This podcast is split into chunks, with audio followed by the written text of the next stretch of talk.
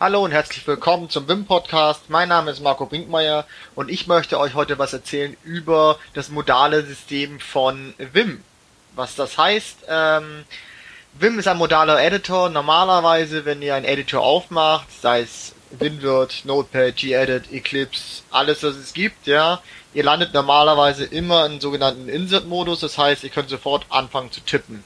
Das ist bei Vim nicht so. Ich hatte mal einen Kollegen gefragt, sag mal, hast du irgendwie schon mal Vim ausprobiert? Und er meinte so, ah, nee, du, ich hab's aufgemacht und dann irgendwann hat er angefangen zu schreiben und ich wusste überhaupt gar nicht, was los war.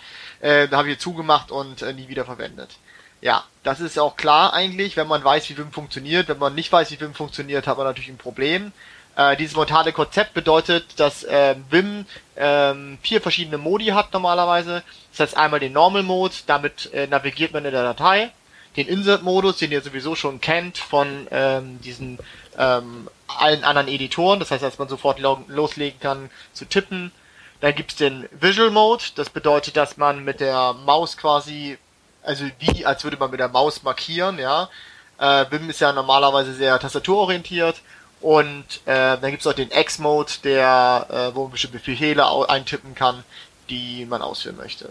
Und wenn man Vim öffnet als erstes Mal, dann ist es so, dass man immer im Normal Mode landet. Und Normal Mode bedeutet, man kann in der Datei navigieren, man kann äh, aber nicht direkt tippen. Man kann Befehle eintippen, man kann Kombinationen von Befehle eintippen, aber nicht direkt äh, schreiben.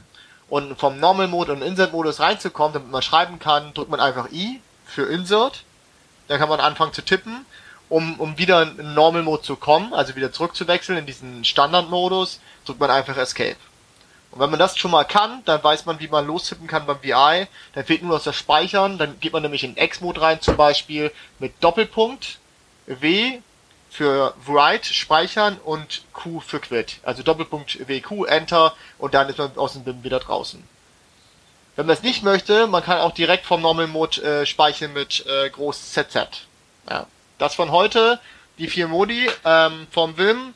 Bis zum nächsten Mal. Ciao.